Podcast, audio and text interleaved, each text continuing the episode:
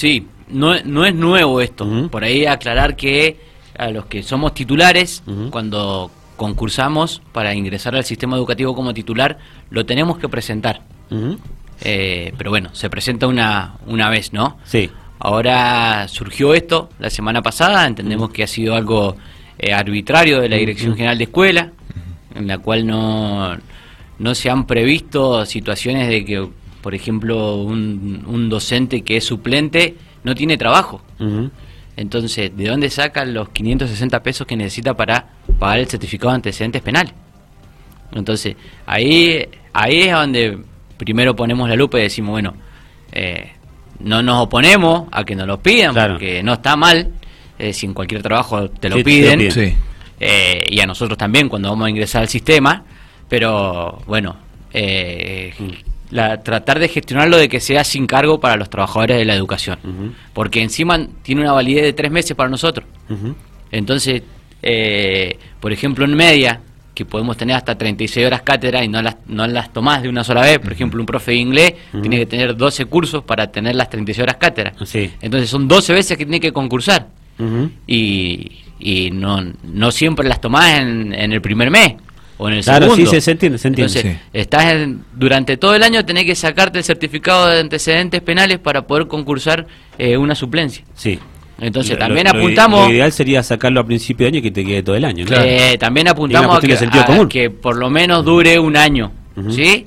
Y bueno, y tratar de abaratar el, costo, porque si no, imagínate, eh, redondeamos en 6 mil pesos, 6 por, en 600 pesos, 6 por 4, 24, 2.400 pesos que necesitas para un trámite burocrático más que nos, nos agregan a toda la documentación que nosotros tenemos que presentar para poder concursar una, una obras cátedras o un cargo. Bien, o sea, ustedes no se oponen, pero sí eh, ponen el acento en eso, ¿no? En el tiempo de duración del certificado anual, ustedes es lo que piden. Es que sea anual y que, el Estado se haga cargo del gratis, claro. Acá, ¿qué pasa? Eh, tenemos un conflicto, porque ¿quién no lo pide a nosotros? El gobierno provincial, que es nuestro patrón.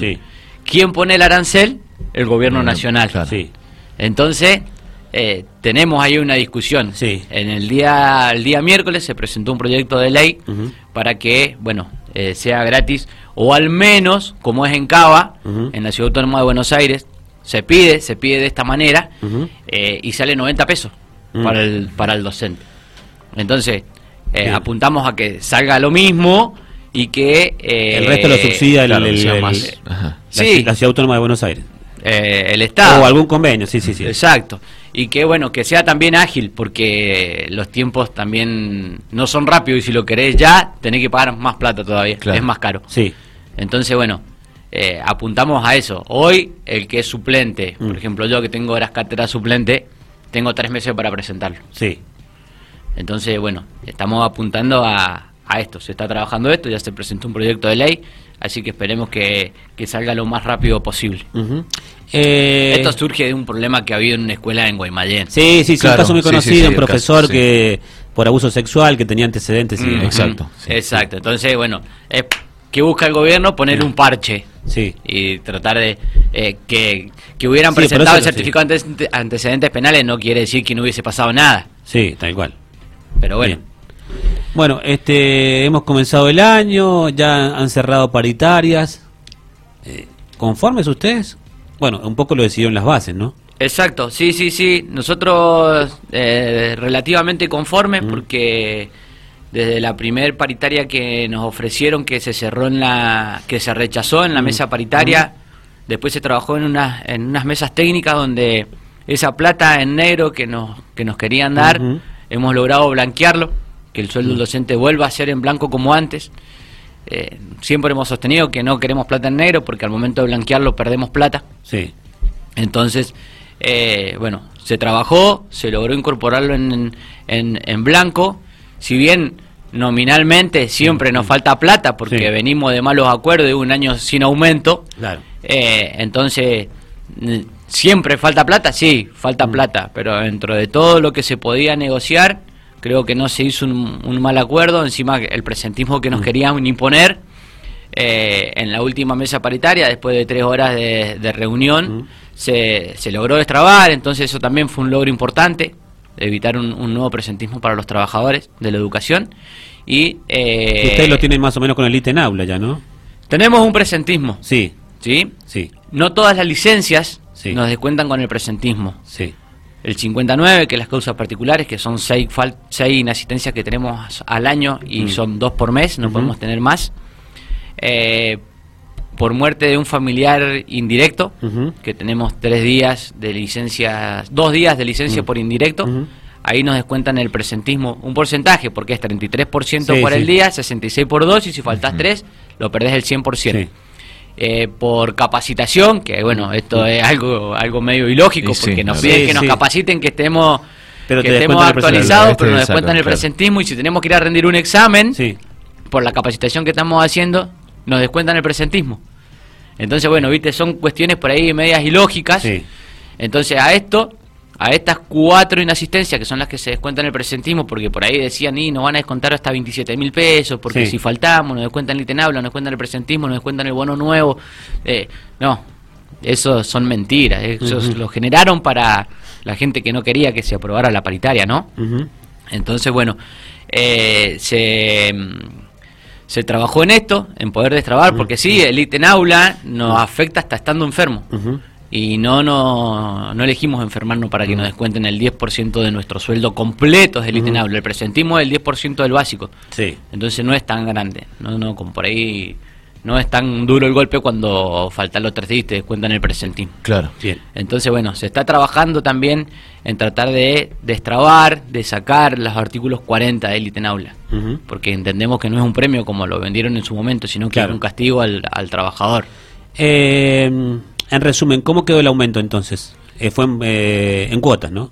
Sí, son- es en cuota hasta noviembre. Eh, está la, la posibilidad en septiembre de si, bueno, ya vemos que la inflación se disparó un poco, entonces lo que se había acordado y lo que se había estudiado y analizado era que nuestro aumento fuera medianamente a la par de la inflación. Sí. Eh, bueno, ahora se nos disparó un poquito, vamos a ver otros Sí. meses cómo, cómo se acomoda. Esperemos que no, que no se siga disparando. Y en septiembre, si quedamos, quedamos por debajo de la inflación con el acuerdo, es sentarnos a negociar de nuevo eh, para acomodar los puntos que, que estemos, que estemos atrasados con la inflación. Eh, es un 40% de aumento al básico, Ujú. un 42% de aumento al estado docente.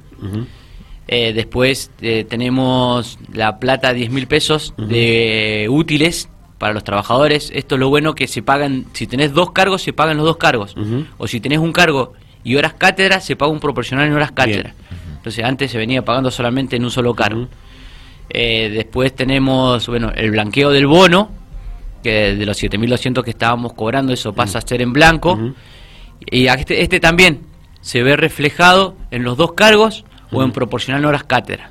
Al blanquear ese bono de 7.200 pesos, eh, ¿es directamente proporcional con el aumento en los, todos los ítems? No, no, No. no, no. Es un ítem nuevo. Es que- un ítem nuevo. Que queda en, eh, ajá, en blanco. En blanco. Es bonificable, no, no va a ser remunerativo. Bien. ¿Te sirve todo eso? Eh, es remunerativo, Sí, no bonificable. sí, sí. Cuando Claro, bonifica es que nos afectan los otros ítems y, y y ahí el aumento es mucho más importante. Bien, esto- este, este aumento que vos decís en blanco, ¿no? Con lo que has venido explicando, tiene repercusión después en el aguinaldo, por ejemplo, ¿no? Exacto, exacto. En el aguinaldo nosotros los activos lo vamos a ver reflejado en el aguinaldo, Mm. porque encima si tenés 36 horas cátedra son dos veces el bono. Claro. Claro. Son dos veces 7200. Ujú. Sí, sí, sí. Y en el caso que tengas eh, eh, un cargo, lo va a ver reflejado en el aguinaldo, que el año pasado no lo veíamos.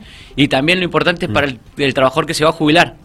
Claro. Porque el que se estuvo jubilando hasta febrero, se estuvo jubilando con 7.200 pesos menos. Mm. Claro. Y, y bueno, y se nota, ¿no? Sí, sí, Sí, se por nota, supuesto. claro. Entonces hoy todo aquel que se jubile eh, lo va a estar cobrando y eso es muy importante.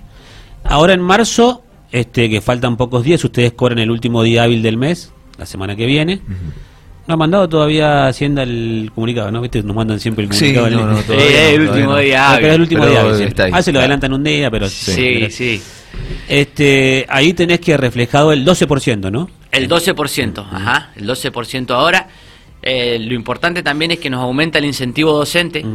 Se va a 6.100 pesos, Ujú. 127 pesos. Y este también se paga por cargo por hora. Entonces son casi, el que tiene dos cargos, 36 horas cátedra, son 2.400 pesos de aumento. Entonces, bueno, es- va a haber un, un- un importe reflejado en el, el bolsillo del trabajador que, que se va a notar un poquito ahora este mes. ¿sí? Con todo esto que nos estás contando, más o menos, ¿no? Por supuesto, va a depender de cada caso, ¿no? Eh, cuando vaya el docente a cobrar el jueves, ¿no? Miércoles o jueves de la semana que viene, ¿con cuánto porcentaje de lo que venía cobrando o cobró en el mes de, de febrero se va a encontrar? Mira, en plata, sin el tema de los útiles, Sí. y arranca más o menos los 7 mil pesos para arriba. Tenemos trabajadores que van a tener 22 mil pesos de aumento. Bien. Celadores que en el, en, en el transcurso del año van a tener 20 mil pesos de aumento en su sueldo. Entonces, creemos que no, no, es, una, no es un mal arreglo salarial. Eh, te vuelvo a repetir. Nominalmente, Sí, sí, sí. ¿falta plata? Sí, Claro, falta plata. Sí, sí. Porque también lo venimos de tres decretos, de un año que no tuvimos aumento. Entonces, Sí, cuando- ese fue fatal, el 2020 Sí, sin sí, aumento es tremendo. Y aparte que fue que los trabajadores tuvimos que salir a poner plata en nuestro Sí. bolsillo para ponernos internet en la casa, para comprarnos Sí, teléfonos para poder trabajar, Sí. para comprar computadoras Claro. para poder trabajar. Entonces, los terrible. trabajadores sostuvimos la sostuvimos la educación. Sí. Que por ahí hablaba y decía, ¿qué hubiese pasado si hubiéramos dicho, y no tengo la plata para, para pagar el internet o No para no comprar puede una no computadora? clases. Claro. ¿Y quién te iba a decir algo? Si no teníamos los recursos. Entonces, bueno, eh, siempre los trabajadores de la educación eh, le generamos generamos esfuerzo y sacamos la- las escuelas adelante. Nos pasa hoy en día que, que se paga plata, ponemos plata de nuestro bolsillo para comprar los, los elementos de limpieza porque lo que llega de fondo común no alcanza. Mm. Entonces, eh, bueno, en los celadores, el, el aumento en lo que es acuerdo paritario 2008 y 2013 llega un 52%. Ellos no tienen el doble bono. Mm. Por ahí para aclarar también ese, es, eso en, lo- en los celadores, ¿no?